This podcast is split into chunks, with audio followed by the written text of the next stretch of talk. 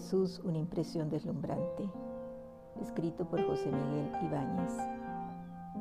Sexto capítulo. Tres milagros de Jesús. Jesús realizó numerosos milagros. Algunos revelaban su poder sobre los elementos de la naturaleza, como la transformación del agua en vino durante una fiesta de boda, que permitió a la abundante concurrencia seguir celebrándola con un caldo de primera calidad otros milagros, los más abundantes, consistían en curaciones de toda clase de enfermos o desvalidos, como el dar vista a un ciego de nacimiento, dejar limpio en el instante a un leproso o hacer oír y hablar a sordomudos. Y por fin los prodigios más formidables de todos, como la resurrección de muertos. Llamamos milagro a un hecho verificable por los sentidos que supera las fuerzas naturales, es decir, toda explicación posible por las leyes de la naturaleza. ¿Por qué lo realizaba Jesús? El motivo inmediato era su compasión por el dolor o por las necesidades humanas. Pero había otra razón. ¿Cómo iban los hombres a creer en su identidad divina o en los grandes misterios sobrenaturales que él revelaba? ¿O en sus altísimas exigencias morales y espirituales si no iban confirmados por señales y prodigios asombrosos. Para realizar esos prodigios le bastaba a Jesús una sola palabra de su boca, un simple gesto de su mano o hasta un mero pensamiento suyo, incluso a distancia si era el caso. Curación de un paralítico. Jesús realizó varios milagros sin que nadie se lo pidiera pero lo general fue que actuara según la fe de quien los pedía. En un viaje a Nazaret, por ejemplo, la poca fe de sus paisanos en él, aparte de entristecerle, fue un impedimento para hacer allí favores extraordinarios. Mientras que a dos extranjeros, un centurión romano y una mujer sirofenicia, que no se contaban todavía entre los destinatarios de su misión, le realizó los prodigios que le suplicaban porque le conmovió la gran fe con que los pedían. En el caso que contaré ahora fue definitiva la fe de quienes acudieron a él. Había en Cafarnaúm un hombre paralítico que vivía postrado en su camilla. Tenía él cuatro amigos que supieron dónde estaba Jesús en la ciudad. Movidos por una confianza plena en su poder y su misericordia, quisieron llevarle al inválido, al que primero tuvieron que contagiar su confianza en una segura curación, lo que quizá no resultó fácil. Llegados al lugar encontraron que la casa estaba repleta hasta sus afueras de gente que oía predicar a Jesús. Era imposible pasar entre la multitud con una camilla y aquello podía durar horas. Con menos fe habrían renunciado al intento o buscado otra ocasión. Pero tan grande era su fe en Cristo que no se les ocurrió sino entrar por el techo, es decir, subir al enfermo en su camilla por la rudimentaria escalera exterior de la casa Así eran esas construcciones para después romper la techumbre y bajar por ahí al paralítico. Este debió de resistirse a esa subida y bajada peligrosas. Inmóvil en su camastro no estaba para manipulaciones casi acrobáticas, pero le dieron tanto ánimo que se resignó a la delicada operación. ¿Y ahora qué? Ahora había que empezar a romper desde arriba el techo obviamente sin permiso del dueño de casa ni del predicador, no podían consultarles. Había que correr el riesgo y proceder por la vía de los hechos consumados. Empezaron pues a romper desde arriba la terraza. Jesús y los circunstantes más cercanos oyeron desde el interior el ruido de la operación y pronto vieron como delante de ellos caían trozos desprendidos del terrado, que no era muy sólido y nubecía de polvo. Cuando el boquete fue lo bastante grande, los amigos descolgaron con gran cuidado al paralítico en su camilla. No sabemos cómo, quizá con improvisadas sogas. Fue admirable el espectáculo de aquel descenso de camilla y enfermo que nadie esperaba hasta ser depositado a los pies de Cristo. ¿No era aquello una insolencia grande hacia el predicador, hacia el dueño de la casa y quizá también hacia los circunstantes que oían la palabra de Dios? Pero no, ser rogado con fe era una cosa irresistible para Jesús. Le conmovió la enorme seguridad de aquellos hombres, solo que reaccionó de una manera inesperada. Dijo al paralítico, Ánimo hijo, tus pecados te son perdonados. No sabemos por qué dijo tal cosa Jesús, quizá porque era más grande la curación del alma que la sanación del cuerpo, quizá porque el inválido necesitaba más lo primero que lo segundo. Tampoco sabemos qué pensó el paralítico que no había soportado tanto trajín para ser perdonado, sino para recuperar el movimiento. Algunos fariseos ahí presentes se horrorizaron en su interior al oír hablar así a Jesús. Este hombre blasfema. ¿Quién puede perdonar los pecados sino solo Dios? Entonces Jesús, leyendo su pensamiento, les dijo, ¿qué es más fácil decir? Tus pecados te son perdonados o decir levántate y camina. Los presentes guardaban un silencio expectante. Jesús dijo, pues para que sepáis que el Hijo del Hombre tiene el poder de perdonar los pecados, y vuelto hacia el paralítico completó la frase, levántate, toma tu camilla y vete. Es lo que el paralítico dueño otra vez de su cuerpo hizo de inmediato. Feliz de la vida, con el corazón lleno de gratitud, caminando se fue, pero habría recorrido y hasta volado de ser posible tan liviano y nuevo se sentía. Habían valido la pena los traslados, subidas y bajadas a que lo había obligado la fe y la buena voluntad de sus cuatro amigos. No olvidaría él aquel hombre, aquel misterioso hijo del hombre que le había devuelto el movimiento y le había dejado el alma más limpia que nunca la tuviera antes.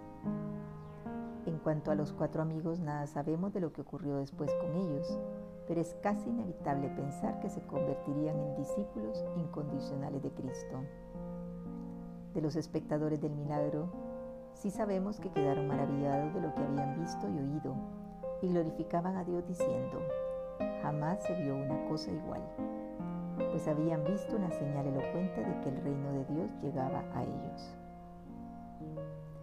La tempestad calmada.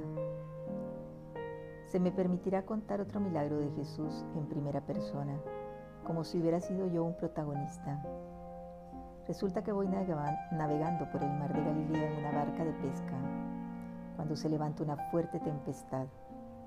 El viento silba y las olas amenazan con cubrir y luego hundir la navecilla. Me asusto, por descontado igual que los demás tribulantes, mis compañeros de trabajo. Solo uno de ellos está. Está durmiendo en la popa con la cabeza apoyada en un madero. Ese hombre debe de tener un sistema nervioso privilegiado. Lo despertamos a gritos por terror de morir ahogados y le suplicamos que nos salve.